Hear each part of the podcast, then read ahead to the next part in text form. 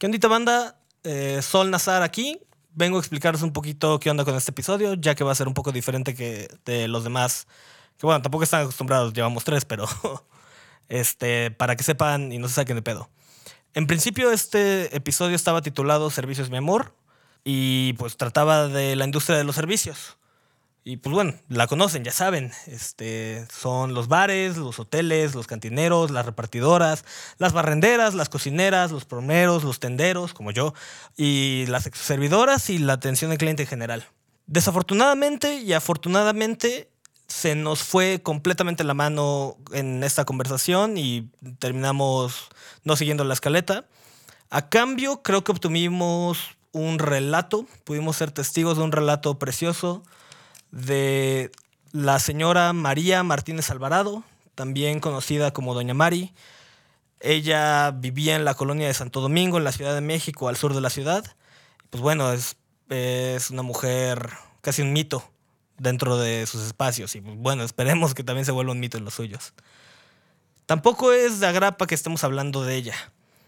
Su vida, su leyenda, nos habla de las dichas, de las desdichas, de las desgracias, de lo mundano y lo extraordinario que es y puede ser brindar un servicio. Ya sea que alguien te escuche o que se queden callados y te den una copa. Entonces, eh, nuestra conversación este día es con Osvaldo. Osvaldo es ingeniero de día, cantinero de noche y coordinador social los domingos.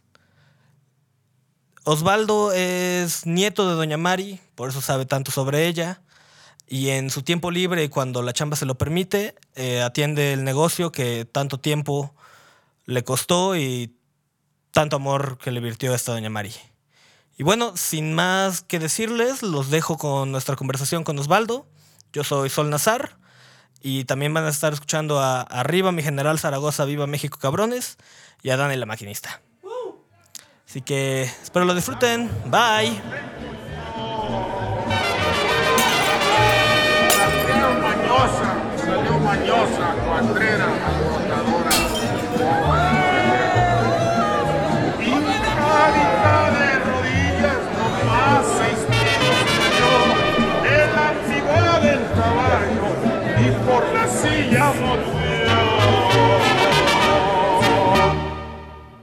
Así suena la distopía.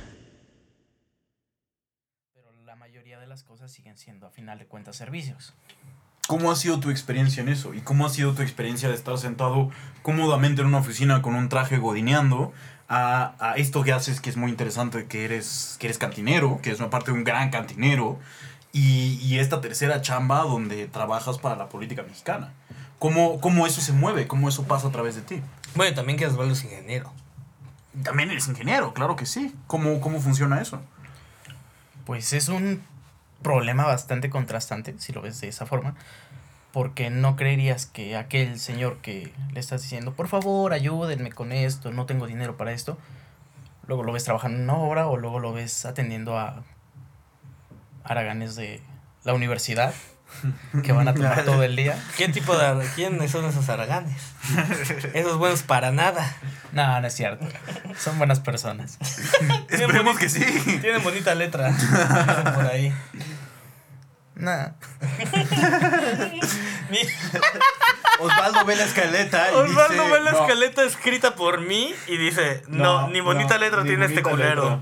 No, ya, en serio. ¿De cuál, de todos los trabajos que más o menos ya sabes que desempeño, te gustaría saber? Mira, a mí, a mí me, me encantaría un poco que nos contaras de, de tu chamba como, como cantinero, porque a mí me parece que es una chamba, chamba muy romántica, en muchos sentidos, ¿no? O sea, es, es una chamba que, que se presta para una serie de servicios, que no es solo servirte tu mezcalito para que, pa que ahogues tus penas, sino también a veces pasa por escuchar, por acompañar, por cuidar. Ay, ¿y cuántos Ah, me ha escuchado claro. Osvaldo?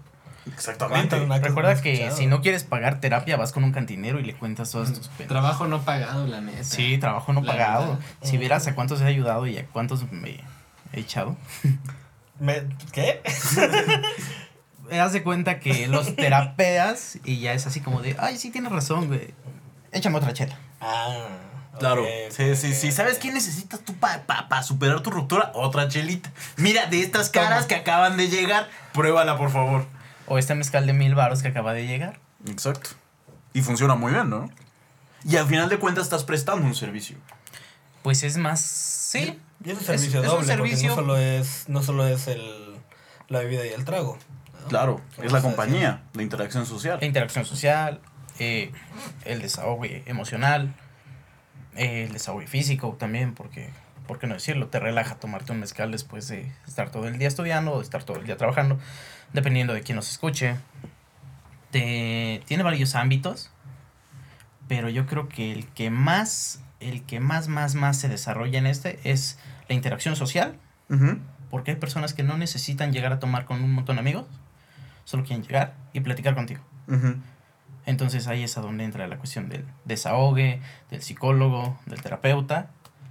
Y solo quieren platicar. El servicio más básico humano que es que alguien te mire y te escuche. Que alguien te ponga atención. Que alguien te ponga atención, claro que sí. Porque yo creo que la mayoría de las personas han sentido cuando son ignorados. Y es así de... ah, qué feo. Se Chale, siente. sí, me dejan a un lado. Sí, no, claro, ya Claro, hay mucho claro. de verdad en eso. Y también hay, o sea, hay, hay, hay un aspecto ahí interesante que es este eh, la proliferación del sector servicios o la proliferación de la profesionalización. Estoy usando palabras muy grandotas que ni siquiera yo no me creo, pero es como que crear carreras a partir de la división de la división de trabajo en diferentes sectores. O sea, cuando antes eh, se prestaban, bueno, ni siquiera se prestaban, sino que se, se daban estos servicios por parte de la comunidad, ya sea escucharte, quererte, eh, y la ceremonia, las, eh, el alcohol y este tipo de cosas se daban en, tipo de ceremonia, como una experiencia comunal.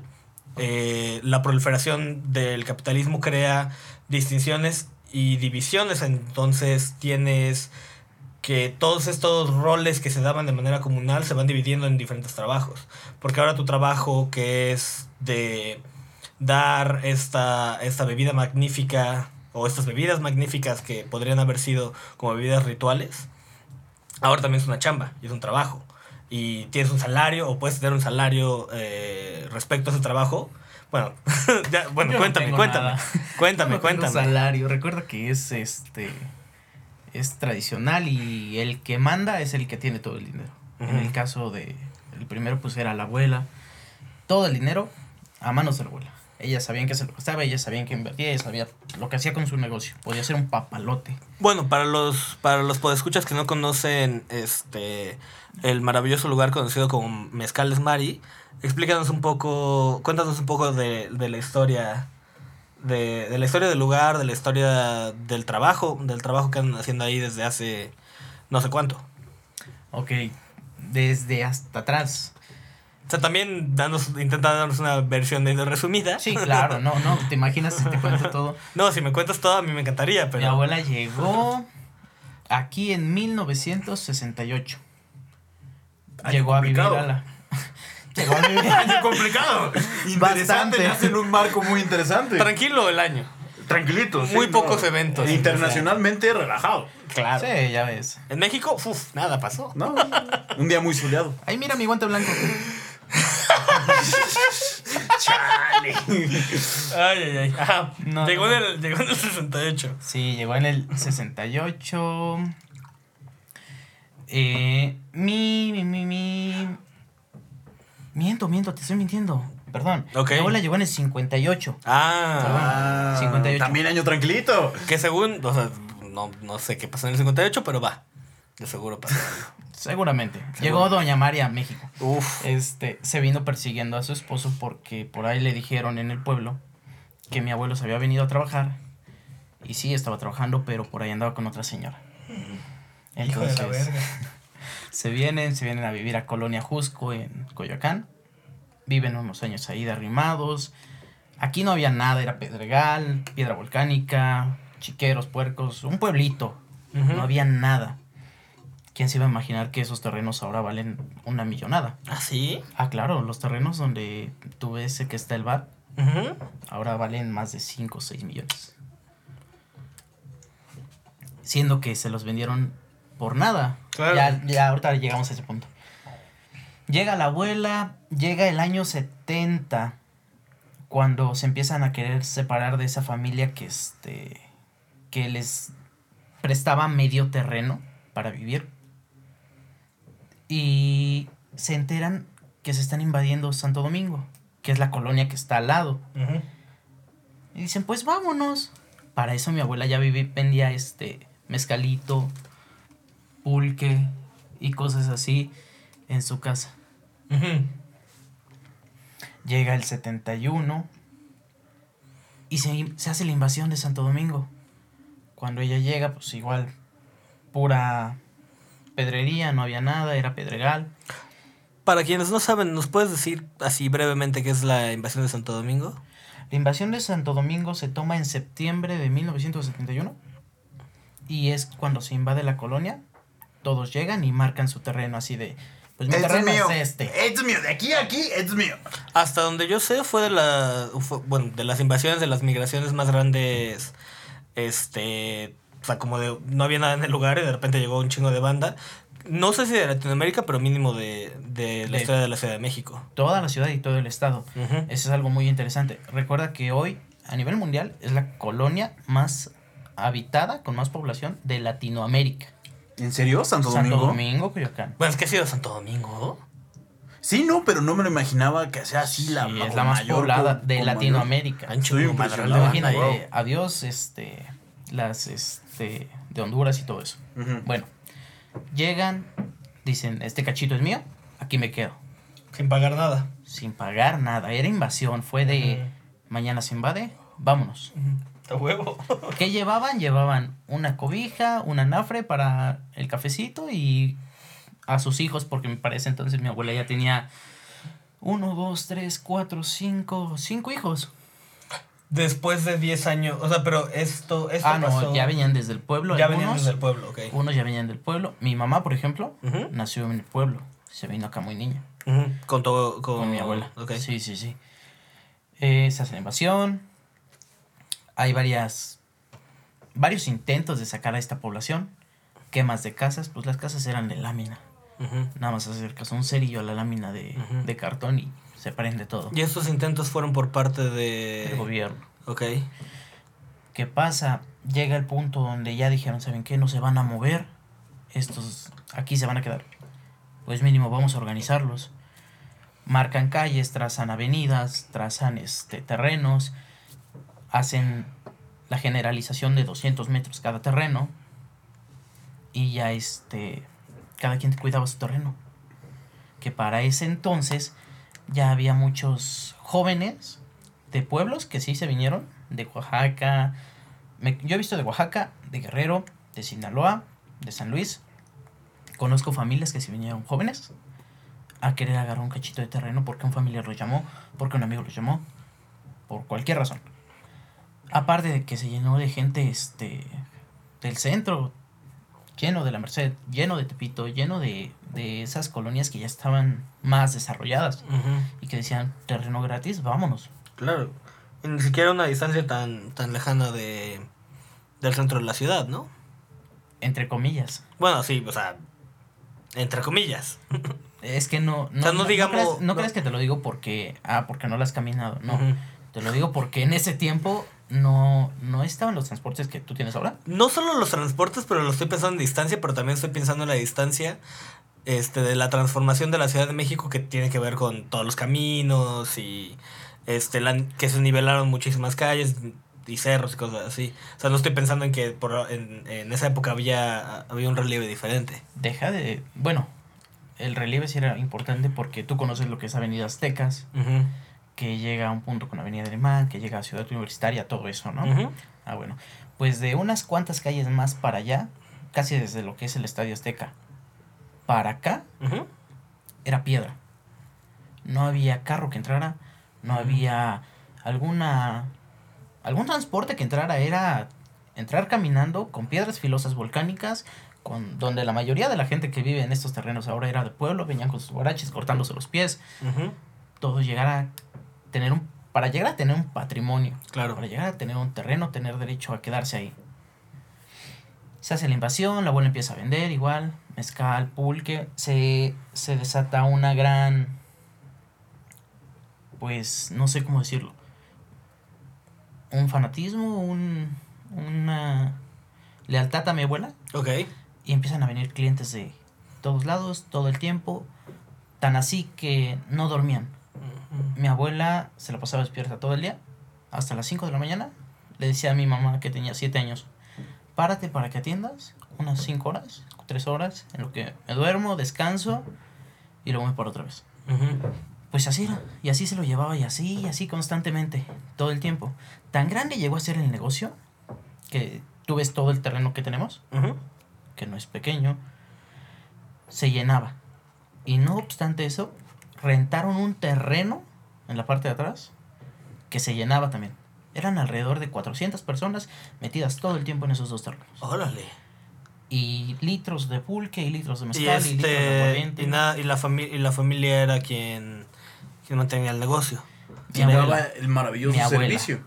Mi abuela siempre fue, por eso te decía que es algo como que muy, muy respetado, que la cabeza es el que tiene todo esto, es el que tiene todo el ingreso, es el que decide qué se hace con el negocio, es el que manda. En este caso ahora es mi mamá, pero así siempre ha sido y siempre creo que se va a mantener así hasta que cierre el negocio. Obviamente pues ahora ya se desarrolla más, pero ese es otro punto. Eh, se hace la invasión, mi abuela, en el 71 invaden, para el 72, para mitades del 72, matan a mi abuelo, le disparan en la cara, mi abuela queda viuda, mi mamá huérfana, eh, mis tíos, pues la mayoría se había repartido entre Oaxaca, la ciudad, otros ya estaban casados a la edad de 14, 15 años, 17 años, ya todos estaban separados. Pasa todo, la abuela se sobrepone a vivir sin mi abuelo, que él era este cantero. Era de los que rompían piedra en la cantera. Puro marrazo. Se sobrepone la abuela. Sí se juntó un par de veces, fíjate. Dicen que sí se juntó un par de veces. La doña Yo no Mari lo se juntó. Ah, claro. Pues sí, ¿por qué no? No, es que, es que, es que no sé, o sea, yo, yo veía a la doña Mari y digo, pues, no, no hay hombre que le... Todos los hombres le van a quedar chicos. Pues no importa, ¿Me pero hay creerás, que la, unos... ¿Me creerás que la burra no era arisca la hicieron? Pues sí. Dice mi mamá que, que ella era un- una sedita. Así lo dice ella. Una sedita la doña Mari. Ah, sí, claro. Oh. Este, no, no era la, la señora que tú conociste, que No, agresiva, claro. que era fuerte, que mandaba, que era capaz de madrearse a alguien. Eso Claro, vino con los años. Porque después de que, fíjate, ay no, ahí te va esto, nadie lo sabe. Se, Exclusivo para Distopía, mi amor. Exclusivo para distopía, mi amor. se queda viuda al par de años, se junta con un señor que estaba casado y ahora sí que se lo ganó a la otra señora. Se separa, se viene a vivir con la abuela y ya este, es su pareja. Pasa el tiempo, pasan los años, el señor se enferma, eh, ya tenía hijos el señor, dice, ¿sabes qué? Yo creo que hasta aquí lo dejamos, voy a regresar con mis hijos. Ya estaba enfermo, ya estaba en las últimas, por decirlo así. Voy a regresar con mis hijos, me quiero reconciliar con mis hijos. Se regresa y deja otra vez sola a mi abuela. Pero, o sea, era así como de, ya no te quiero, me voy para allá. Y la abuela así, no te vayas, no seas así. que-". Algo que tú no creerías de mi abuela. No, claro que no. Digo, no. Tú la conociste. Yo, no, yo, no, yo no lo pondría que ella le rogaría a nadie. Sería, ah, pues chido, llégale. Bueno, se va este señor, llega otro señor con el que se junta, que atendía y la fregada. Pasan cosas de que se empieza a robar el dinero, eh, la, bebida se, se, este, se empieza a acabar más rápido. Y es que la abuela era, digo, si no millonaria, tenía una cantidad de dinero muy fuerte. Tan así que decía mi mamá que tenía fajas de billetes. Que parece entonces tener billetes, Claro, claro, claro. que te estoy hablando del setenta y tantos, era algo muy importante. Era, Sí, era otra cosa. Cacheteaba a la gente con ellos. sí, era, era pudiente la abuela. Sin dejar de ser humilde, siempre con sus vestiditos, su, su este babero, como tú la conociste. Fíjate, también dato interesante. Hasta que se volvió canija la abuela, nunca se compró unos zapatos. Siempre anduvo de guaraches la abuela. Siempre. Entonces pasa todo. Este señor se va, lo corren. Ahí intentó abusar de, de una de sus hijas de mi abuela, una de las tías. Lo corren. Se hace un desastre. Y la abuela dice, bueno, qué chingados. ¿Para qué chingados estoy buscando un hombre? Yo me mantengo. Yo genero mi dinero. Yo mantengo a mis hijos. ¿Para qué chingados? Ahí es a donde se empieza a hacer dura la abuela y empiezas a ver que el negocio crece más, que ahora ahí en este punto es donde se realizan los dos terrenos, aquí es el punto donde empieza a traer miles de litros por semana de pulque, miles de litros de mezcal y así, de cerveza. Mi abuela llegaba a comprar medio camión de cerveza Y lo vendía todo. en una semana. Así de fácil. Y, a- y, no a, y no así como a mayoreo, a menudeo. Todos pasaban a tomar. Era tan bueno el, el pulque que traía la abuela que las mamás era de... Ay, vente mijo, ya te vas a la escuela, tómate tu vasito de pulque. Pues es que es muy sano. Es una Es maravilla. muy sano el pulque. Es una maravilla. Cuando es buen pulque la o pulque tlachique que le decía a ella, que es el pulque puro que no le echan mona ni nada de esas cosas feas. Mm, eh, se desarrolla ella solita, genera se- y se empieza a hacer todavía más recia. ¿Por qué? Porque el tiempo lo fue pidiendo. La abuela, este, haz de cuenta que ya no le importaba que, que vinieran los de la policía a, a detenerla. Ella era tan cabrona que le pagaba a un borrachito. Toma, tanto. Vete, dile que tú eres el del negocio. El borrachito Se aceptaba, lo llevaban. se lo llevaban y la abuela al rato le dice, mija, espérame, tú atiendes, le voy a llevar su comida, su cobija al señor, porque ya se fue a quedar allá. Le lleva su comida, su cobija, y ahí se quedaba. Ajá. Ya lo soltaban y ya viene doña Mari, sí, tómese esta, tome. Estaba por la casa. Prácticamente con tal de que no la tocaran a ella, era de le pago un borrachito que se lo lleven y me vale gorro. Bien gángster, ¿no? No, pero no, pero no solo me, no me vale gorro, porque sí le llevo comidita, le llevo su cubijita. Claro, no puedes dejar de Bueno, me vale gorro la ley. Ah, O eso sea, sí, pues sí, que te valga gorro. Ya valió mal. Claro, la ley, no, la ley no importa. La sí, ley la no ley no real. importa. Pero sí, a mí justo esta historia me, me parece preciosa, pero no, no puedo dejar de pensar, ¿tú qué crees que tenía tu abuela? ¿O qué le ponía a estas interacciones que tenía diariamente que hacía que dieran este servicio y que, y que, y que la gente regresara al servicio? Porque nosotros hemos ido a cantidad de bares, digo, creo que aquí ninguno de nosotros ha sido tímido con la exploración de, de bares y cantinas de la ciudad, pero ¿por qué crees que, qué crees que le da, qué, qué crees que sea ese toque que hacía que regresaran? Que hacía que el grado que el borrachito dijera, yo me arriesgo por Doña Mari, yo me voy a la cárcel para que ella no vaya. Aparte del dinero, aparte de, la promesa de la bebida, o sea, tiene que haber algo más ahí, hay otro matiz ahí muy interesante. Uno no, no, no arriesga el cuello por cualquiera. Exactamente, En primera es el producto, claro. porque era un muy gran, muy buen producto. Es un gran mezcal todavía. Pulque, mezcal, aguardiente, era de lo mejor. Pulque ya no, ¿por qué? Porque el señor falleció, Ajá. ¿sale? ¿Cómo se llamaba el señor? El señor se llamaba Enrique. Señor Enrique, descanse en paz. Don Enrique. Era tan chingón el señor que podía decirle, mire, estas dos barricas de, de 200 litros cada una son para el lunes, estos 400 litros son para el martes, miércoles, jueves, sucesivamente. Y el pulque no se fermentaba de más, no se echaba a perder, no le salía espuma, no se hacía baboso. Así tal cual decía el señor que eran las barricas para ese día, solito el pulque fermentaba, sin hacerle nada. Sí, era un gran producto. Era un gran producto. Dos, que la abuela, a pesar de ser de lo más cabrona que puedas imaginarte, nunca los dejaba morir. Y es que la clientela ha cambiado mucho. Claro. Ahí es a donde entramos. Ahora ves a universitarios, ves a jóvenes, ves a personas con más cultura. Y no, y no, y no, y no menosprecia la- Distinta, y no distinta. menosprecia a las otras personas. Claro. Pero ¿qué pasa? Antes las personas que venían al negocio eran de esos señores que todo el tiempo estaban borrachos o tomaban antes de irse a trabajo y tomaban después de, de salir del trabajo y todo su tiempo libre borrachos. El trabajo, pero borracho. Ujú. ¿Sí me entiendes? Ahora ya no, ahora dicen, ¿sabes qué? Vamos a tomarnos una copa, dos, tres copas y ya. no, no, este, me voy a quedar tirado de ebrio en la banca de Osvaldo. Este, Sí, no, claro, ha cambiado, ha cambiado como con la clientela en sí, y ha cambiado cómo son las dinámicas dentro del local. Sí, entonces, este, nunca los dejaba morir. Eran personas que decían, Doña Mari, no tengo dinero. Este, vengo temblando, cúremela. Y la abuela los ponía a barrer o algo así para que sufrieran, para, ahora sí que para que sufrieran, para que Para que la escarmentaran, sintieran. para que escarmentaran y decir, y les ponía la copa enfrente y ya no tomes así, cabrón. Y les daba su copa. Y ya hasta descansaban los señores, nada más veías como, ay, doña Mari, gracias.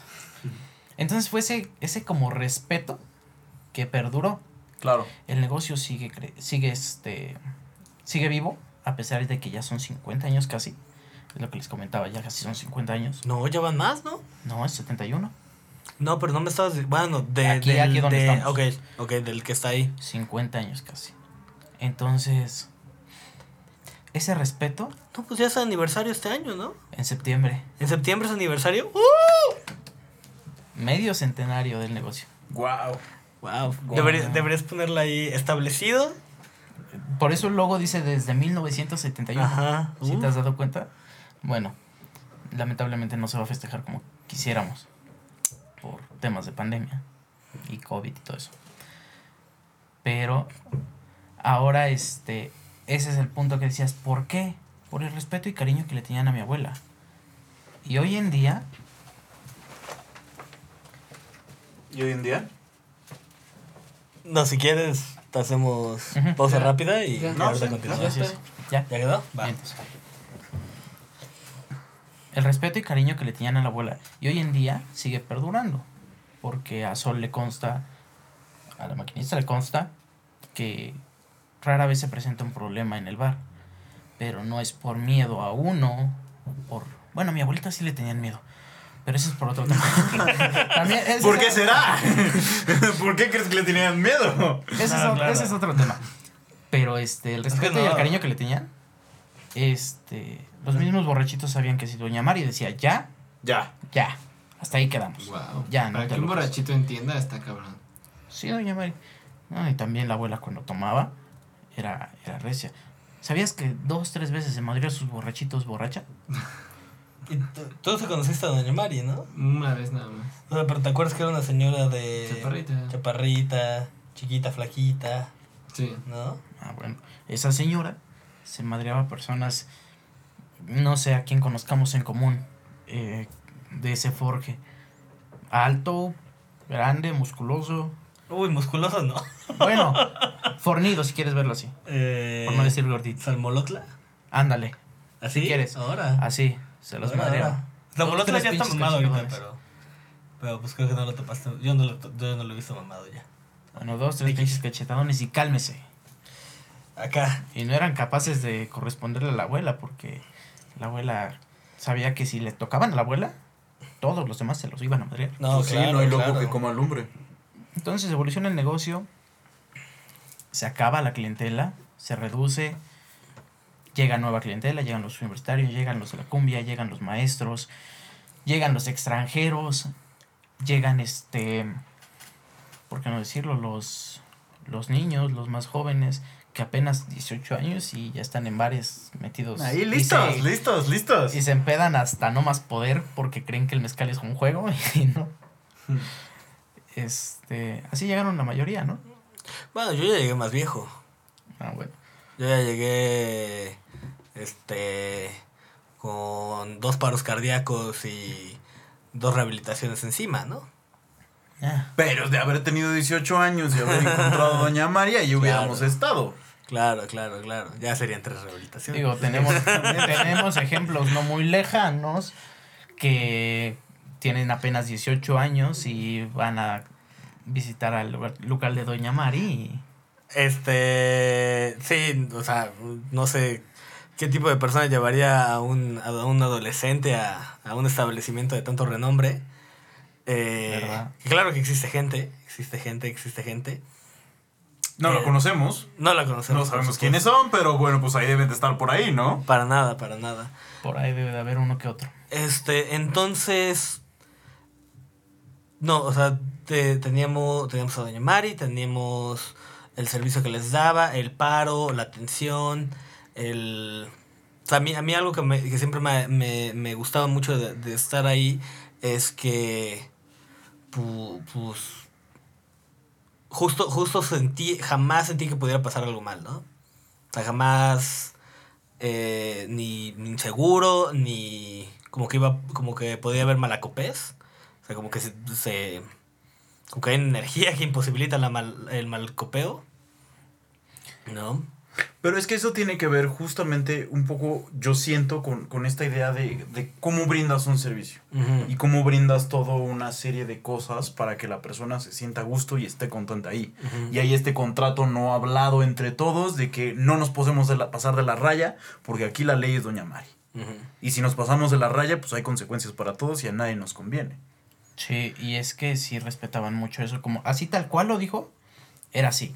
¿Sabes qué? Si me paso de la raya con Doña Mari, el próximo día que me esté muriendo de crudo, porque hay personas que se han muerto de crudos. Claro, claro, el alcohol puede matar la... Doña Mari no va a ser mi ángel guardián. Sí, ¿no? O el día que me esté muriendo de hambre porque en mi casa ya no me quieren. Doña Mari no me va a dar un taco. Y si tú llegabas al casa y, Doña Mari, tengo hambre. Sí, ayúdame, hijo. Y ahorita comemos.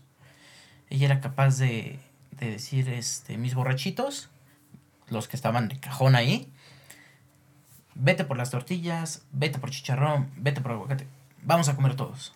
Y comer con ellos. Así era la abuela. Por eso se genera ese cariño y respeto, que es a lo que él dijo. Que es a lo que el general dijo la forma en la que das el servicio. A la abuela no le tenían miedo, ¿estás de acuerdo? Tú conociste a mi abuela. ¿Quién le va a tener miedo a una señora que mide 1,50, ya es una señora grande, está delgadita, usa bastón? ¿Quién le va a tener miedo? Como tal, no. Mira, yo siempre me imaginé que Doña Mari traía pistola. No, no, no, no tenemos por qué saber eso. No hablemos de eso. Bueno, daba, daba la vibra. daba la no, vibra de que... daba la vibra de que era una señora seria. Sí, Es claro. una- era una señora. Claro, claro. Que entendía su negocio, que entendía a la gente con la que estaba trabajando y que podía brindar toda una experiencia alrededor de esto que era un segundo hogar para muchos. Y que para, para muchas personas era un refugio de la vida diaria en más de un sentido, con ciertas comodidades que uno no podía, no puede tener en su casa. Tú nos estabas contando sobre el último tramo de la maravillosa historia de Doña Mari. Sí, te decía, fue una, una solventación de respeto, de cariño y de, de esa necesidad que generaba mi abuela de si sé que estoy en lo más bajo que puedo estar, Doña Mari va a estar ahí para ayudarme. Doña Mari era la única que te decía, a pesar de que fuera su cliente que más gastaba, ya no tomes. Mira, tu vida te, te está yendo hacia abajo, perdiste a tu esposa o, o este por el alcohol, tus niños no te quieren o ya no tomes, déjalo, déjalo de de este de ver como una necesidad y solo toma cuando quieras tomarte una cerveza, relajarte. Yo creo que muy pocas personas en algún bar te van a decir, "Ya no tomes." A menos que ya te vean muy borracho o que estés causando problemas. Claro, solo te van a soltar cuando, cuando te vuelves un problema para el negocio. Pero no tanto cuando te vuelves un problema para ti mismo. Exactamente. Les va a valer gorro que tú te estés hundiendo, que no tengas dinero, que estés robando para, para tomar. Les importa muy poco, sinceramente. Entonces ese es el cariño y respeto que forjó, lo que provoca el respeto y la sensación de seguridad que comentabas. Nunca iba a pasar nada. Sí ha habido sus problemas, ¿para qué te voy a decir que no? Pero uno cada cinco años. O si quieres exagerarlo, uno al año. Pero de ahí en fuera, no, nadie se mete con nadie. Tú puedes llegar y así no conozcas a nadie. Lo has visto. Llega el momento donde te dicen, vente, porque estás solo, carnal. Vente, acércate a mí, acércate al grupo. ¿Tú qué opinas de esto? ¿Tú qué crees de esto? Porque saben que dentro de ese espacio no va a haber quien te moleste, quien te ofenda. Y si llega a verlo, el que esté detrás de la barra le va a decir, ¿sabes qué? No lo molestes, no lo incomodes. Déjalo que él esté tranquilo con lo que él siente, lo que él piensa. Si quiere estar solo, si quiere estar, eh, estar platicando con sus amigos de algo que tú estás en contra, déjalo. ¿Sale? No llegues a querer este subyugarlo, molestarlo. Y se genera ese, ese sentimiento de adaptación, de seguridad, De comunidad, diría yo. Incluso de hogar, si quieres verlo así. claro. Es que claro, sí, por claro. supuesto que sí es un hogar. Una, este, una, una gran cantina es aquel lugar que se siente también como hogar, ¿no? Sí, por eso. Mira, hoy, hoy en día en la casa renta a alguien que, que era cliente y tú lo conoces, el, el chavillo que trabaja en Volkswagen, Mm, el alto de barba. mm, ujú. Él está rentando ahorita la casa. Sí, este, ese, ese chico fue, creo que lo recuerdo del funeral. Sí. sí, ¿no? Sí, sí, sí, fue de las pocas personas que doña María dijo, invítalo, si quiere venir, que venga. Sí recuerdo, sí recuerdo que él nos contó este, ahí en el velorio una, una anécdota de eh, creo que fue, cre- creo, ¿no? De la última vez que Doña Mari se puso hasta el culo. A mi abuela le detectan EPOC en diciembre del 2019. Antes, cuando se empieza a desatar todo lo de la pandemia. Enero, febrero. Enero estuvo en el hospital. No todo enero. No se realiza su tradicional cumpleaños el 6 de enero. En febrero ya está bien, todo perfecto. Se festeja su cumpleaños. A finales de febrero este chavo viene con su primo. Y le digo, Mariquita, ¿estás bien? ¿Te quedas atendiendo? Porque ella era feliz atendiendo. Ella no, no era de, ah, ya me voy a acostar, no. Ella era feliz atendiendo. Cuando el cansancio ya de plano, por su edad, ya decía, hijo, ya, quiero dormir. Pero están comprando, quédate. Ya me veías a mí ahí estar hasta las 2, 3 de la mañana.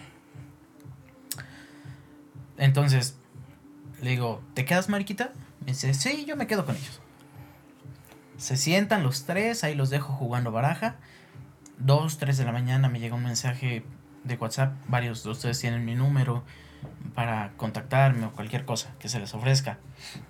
Me dice, ya nos vamos, pero ahí dejamos a tu abuela. Nunca me dijo, ¿está hasta el culo? Nunca me dijo, la dejé ahí recargada en la, en la mesa. Se tomó medio litro de mezcal, se tomó un litro de... No, nunca. Solo me dijo, ya nos vamos, ahí dejamos a tu abuela. Para esa instancia mi abuela ya no tenía cuarto arriba. Eliminamos lo que era la sala. Nos acomodamos de alguna forma para tener un mini comedor. Y la abuela dormía abajo en su camita, su ropero. Se le adaptó un cuarto pequeño para que tuviera su privacidad. Y yo dije, pues, ¿qué más, no? Ahorita se mete a dormir, no pasa nada. Bajo después de media hora, medio set. Bajo por agua. Y veo a mi abuela recargada en la mesa, con una mano tendida con su cigarro. Después de, que le detectaron EPOC, después de que usaba oxígeno con su cigarro de este prendido, fumando. Y me quedo, Mariquita, ¿por qué estás fumando? Me dice, gordito, ya bajaste. Y yo, ¿estás tomada, María? me dice, tomé poquito. Poquito. poquito. Le digo, ¿y por qué no te metes a acostar? Ahorita, ahorita. Pues ya la meto a acostar y, y todo, todo este, pues subo y se lo cuento a mi mamá. Le digo, mamá, mi abuelita está tomada, estaba fumando y ya la acosté en su cama. Me dice, ¿cómo crees que estaba fumando? Le digo, sí. Me dice, ay, mi madre no entiende de veras. Nunca entendió, ¿eh? Hasta el último mes fue cuando dejó de fumar, pero siempre estuvo fume y fume y fume. Y no era de me fumo un cigarro, me fumo una cajetilla y así sea escondidas. Nosotros le decíamos a la tienda, si viene mi abuelita o viene alguien de la calle que venga por cigarros y Chesterfield, porque se acabaron los cigarros delicados, le preguntas para quién son. Si son para Doña Mari, no se los vendas, por favor. pues no sé cómo se enteró. Chavo que pasaba, persona que pasara por la calle que no conociera, le decía, oiga, ¿me hace un favor? ¿Puede ir a la tienda y traerme una cajetilla de cigarros, por favor? Pues a esas personas no las conocen los de la tienda. Aquí están tus cigarros. Y Mujer de recursos. Mujer de recursos. Siempre se pudo arreglar la doña Sí, Mari. pues Sí, sí. nunca, nunca, nunca hizo lo que las personas querían que hiciera. Ella hizo lo que quiso hasta el último momento. Hasta su velorio que te comen- que comentabas. Ella dijo, ¿sabes qué? Mira, hijo, me vas a vestir así, me vas a poner mis escapularios en el cuello, me vas a poner mi chal, mis guarachas, todo tal cual ella quiso. Sí, María, como tú digas se va a hacer. Otra cosa, no quiero que me velen aquí adentro. Me sacas a mi negocio, porque yo no soy de aquí adentro, yo soy de mi negocio. Ahí me vas a velar, pones mi cajón. Y de los clientes que ahora vienen, vas a invitar a tal, tal, tal, tal. Entre ellos estabas tú, Sol. Estaba este. Armando, que le decía a la abuela que era Mm. Bocho, que no sé por qué le decía Armando. A Sergio, que no era Sergio, que era Meliendres, Ajá. que no sé por qué le decía Sergio. Sí, sí. los Me de- acuerdo que a mí me decía el, el señor de pelo pintado. Sí, Pe- El señor de pelo de colores, perdón. señor de pelo de Qué colores. bonito. Sí, pues es que doña Mari decía que, que yo tenía 40 años. O sea, una, A veces. Un día, un día le pregunté, le pregunté en la peda y me dijo, no, no, usted tiene 40 años. Y yo, ¿de qué? ¿Por? Y ahí empezó el, el chiste en la facultad de, ay, no, ya vamos con el profe.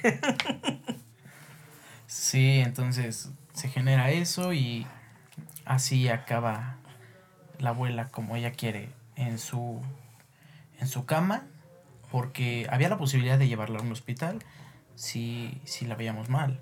Pero no, ella dijo, ¿sabes qué? El día que tú veas que ya no te respondo, que, que ya no intentes nada. Yo me quiero morir aquí en mi casa. No me lleves a un hospital, no quiero morir en una cama de hospital, no quiero morir sola, no quiero morir. No, aquí. Llegan muchos problemas con eso. Problemas de, ahora sí que, incluso de depresión, de si la hubiéramos llevado tal vez esté viva, si, Claro. si, si hubiéramos acudido a un médico. No, dice, tú no te preocupes, tú aquí, aquí me muero y aquí me quedo. Así fue, así se hizo, todas sus exigencias, porque eran exigencias, no eran este, peticiones, eran exigencias. Pues tal supuesto. Que claro. sí, ¿por Tal- qué te iba a pedir algo? ¿Por qué con, te iba a lo- hacer? Es- con, con el casi, casi siglo que tenía doña Mari encima. ¿Qué crees? Bueno, aquí sobre su edad. En Oaxaca, en la región donde ella, de donde ella viene, no tienen registros de más atrás de 1925. Mm, Los registros de 1900 para 1915 se quemaron. Hubo un incendio en el registro, se quemaron. Los de después de 1915 para 1925 estaban todos en actas comunales. No sé si las conozcas donde vienen. Este, nació en tal día, tal persona, tal persona, tal persona. Montón Mm. de nombres y una sola acta funge como su acta para todas esas personas. Y la abuela no tenía registro en esas actas. La abuela no tenía registro en las actas nuevas de 1925. Entonces cabe la posibilidad que incluso la abuela haya vivido más de 100 años.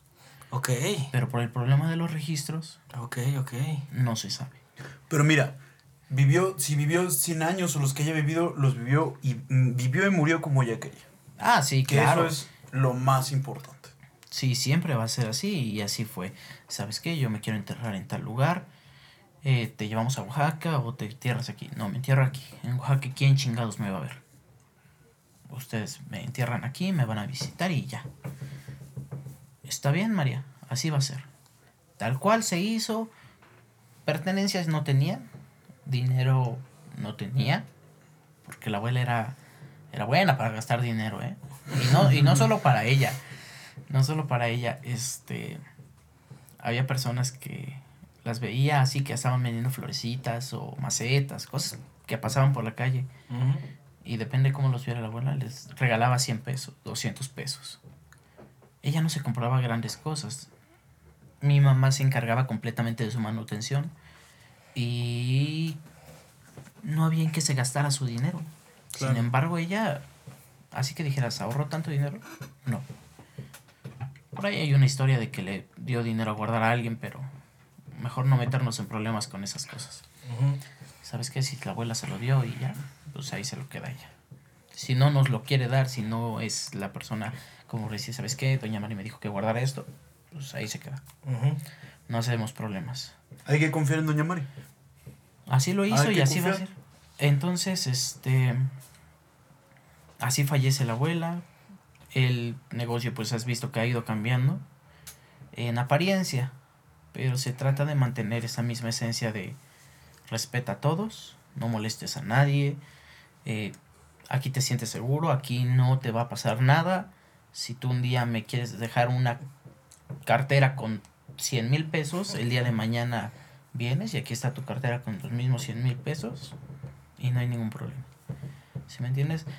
Sí, sí ha cambiado bastante el negocio, sí va a seguir cambiando porque va a seguir cambiando bastante. Eh, pero el servicio va a tratar de seguir siendo el mismo. No, y hasta, hasta la fecha yo lo sigo percibiendo, este, bueno, ya no está la doña, pero lo sigo percibiendo, este, me sigo sintiendo seguro ahí, me sigo sintiendo como en casa. Bueno, si estás escuchando esto, significa que has llegado al final del cuarto capítulo de Distopía, mi amor. Esperemos que les haya gustado lo que hablamos, que hayan disfrutado mucho la conversación como nosotros la disfrutamos, que se hayan portado terriblemente mal, que pasen una preciosa noche y un precioso día. Yo soy arriba mi general Zaragoza, viva México, cabrones. Yo soy Sol Nazar, despidiéndome desde acá, desde el cuarto de máquinas. La maquinista, cuidándoles a todos como siempre. Y de Osvaldo se despide también de, también de nosotros, de ustedes. Adiós. Y bueno, eh, les queremos dejar otra vez nuestras redes sociales. Estamos en Instagram como distopia.miamor.pod y tenemos nuestro correo en distopia.miamor.protonmail.com. Eh, esperamos que nos man que estén muy atentos a nuestras redes sociales para que nos manden audios para el próximo capítulo. Y que se vayan a la verga todas las multinacionales. Bye. Hola, hola, seres supervivientes de la distopía. Esta es Daniela Maquinista. Y vengo a arreglar un pequeño error porque se nos olvidó introducir un segmento. Entonces, sin más por decir, no más por agregar, aquí les van las voces de la distopía, edición Doña Mari. Hola, me llamo Arturo, me dicen Meléndez y voy a contar un poco de mi experiencia con Doña Mari. Allá la conocí en el, en el 2015. Recién acababa de cambiar de carrera y había entrado a antropología. Y uno de esos días así de noviembre decidí ir a, a echar el trago con la banda. Bueno, con un valedor nada más. Pero como no conocía muchos, muchos lugares por ahí, pues le pregunté a otro compa, que era parte de un grupo que se llama Cumbia Terror, que tocan cumbia hippie anarquista o algo así. Total que ellos ya conocían a Doña Mari y me dijeron, no, pues sí, ahí en Santo Ocho, una señora que vende mezcales y ya, bla, bla, bla, bla, bla, bla. Llegamos a, al lugar, era la tarde, me acuerdo que era un, un miércoles.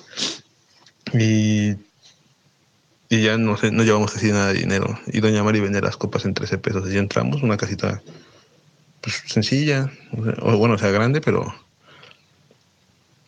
pero vaya, sencilla al final. Y, y ya compramos nuestras copas de mezcal, cotorreamos, nos pusimos pedos, conocimos banda de ahí. Hablé mucho con doña, con doña Mari y me cayó demasiado bien así su vibra, como de abuela, como de escuchar y de platicar y de aconsejar. Y me fascinó que me enseñó a jugar briscas. Y ese mismo día me dijo, no, hay que jugar. dije, va, y jugamos cartas. Y después me dijo, no, hay que jugar brisca y vas a aprender. Y ya él me enseñó a jugar brisca ese día. Ya después me gustó que el alcohol era barato y me sentía con confianza con Doña María, o sea, como, como si fuera familiar. Entonces decidí volver a ir así seguidamente. Y ya empecé a caer con frecuencia, hasta que hubo un punto en donde literal Doña María y yo compartíamos así demasiadas experiencias. Y yo nunca he sido así cercano a, mi- a la familia extensa que tengo, ¿no? Nada más a mi familia nuclear, a mis hermanos y a mis padres. Y con mis abuelos nunca, nunca, nunca he tenido una relación afectiva cercana, ¿no? Pero Doña Mari se abrió conmigo a contarme cosas de su vida y yo me abrí con ella a contarle cosas de su vida y, y al mismo tiempo ya no me juzgaban, simplemente me aconsejaba cosas. Y, y también, cagadamente, cuando empezó a salir siempre con alguien, yo decía, no, pues la voy a llevar con Doña Mari para que Doña Mari me diga qué pedo, si me conviene o si no me conviene. Y ya la llevaba y, y tiempo después volvía con Doña Mari y le preguntaba, oiga, ¿qué, pienso, ¿qué pienso de ella? Y me decía, no, es que no te conviene porque pienso de eso, de esa persona. Y me parecía curioso eso y me parecía, no sé, me sentía como si fuera una, una abuelita que me cuidara. Pero también se preocupaba por mí, por mí Doña María. Así un día que ella había tom- tomado demasiado. Y Doña María me dijo, no, no te vayas, porque me iban a invitar a otra fiesta. Y me dijo, no te vayas, quédate, quédate aquí en la casa. Te dejamos quedarte ahí en el sillón, te damos las cobijas, así.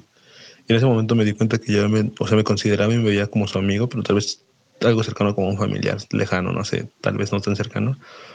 Pero yo sí la sentía como una abuela. Y, y, habí- y, llegó- y también llegó momentos en, en, en las dinámicas que tuvo con Doña Mari que literal ya no iba ni siquiera a tomar. Nada más iba como a, a jugar cartas con ella, a jugar brisca, a platicar, a que me contara las mismas historias de su pueblo, de cómo su mamá la trataba, de la vez que fumó marihuana.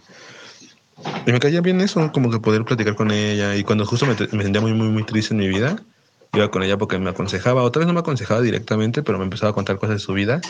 Y yo las, las interrelacionaba con las que yo había vivido y decía, no, pues a veces estoy pensando pendejadas. O decía, no, pues tal vez eso es lo que debería hacer.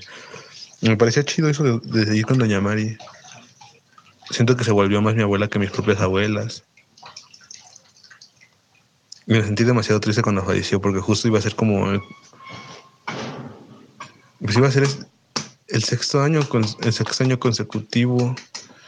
No, el, el, el quinto año consecutivo que iba a su cumpleaños, pero no, pues ya no se hizo y, y sentí como si se hubiera muerto mi abuela esa vez. La quiero bastante a ella. Hola, hola mis amores distópicos. Yo soy Nettie Listley y encantada de estar acá en este capítulo dedicado a una maravillosa persona y a un maravilloso lugar. Vale, les voy a compartir un textito que escribí, ¿ok? Ahí va. Cuando pienso en Doña Mari, se me remolinan un montón de recuerdos en la cabeza y otro tanto de sentimientos en la tripa. Se me apachurra un poquito el corazón de pensar que no me pude despedir como hubiese querido. Pero me gana la alegría de todos los momentos que construimos en ese lugar, tan suyo y tan nuestro. Creo que jamás me sentí más en casa que cuando se reunía ahí toda la banda. Y entre juegos de brisca, humo de tabaco, traguitos bien potentes y chela bien fría, parecía que nos encontrábamos caminando juntos sobre alguna capa del universo, donde no importaba que no alcanzáramos el metro o que escasearan las moneditas en el bolsillo.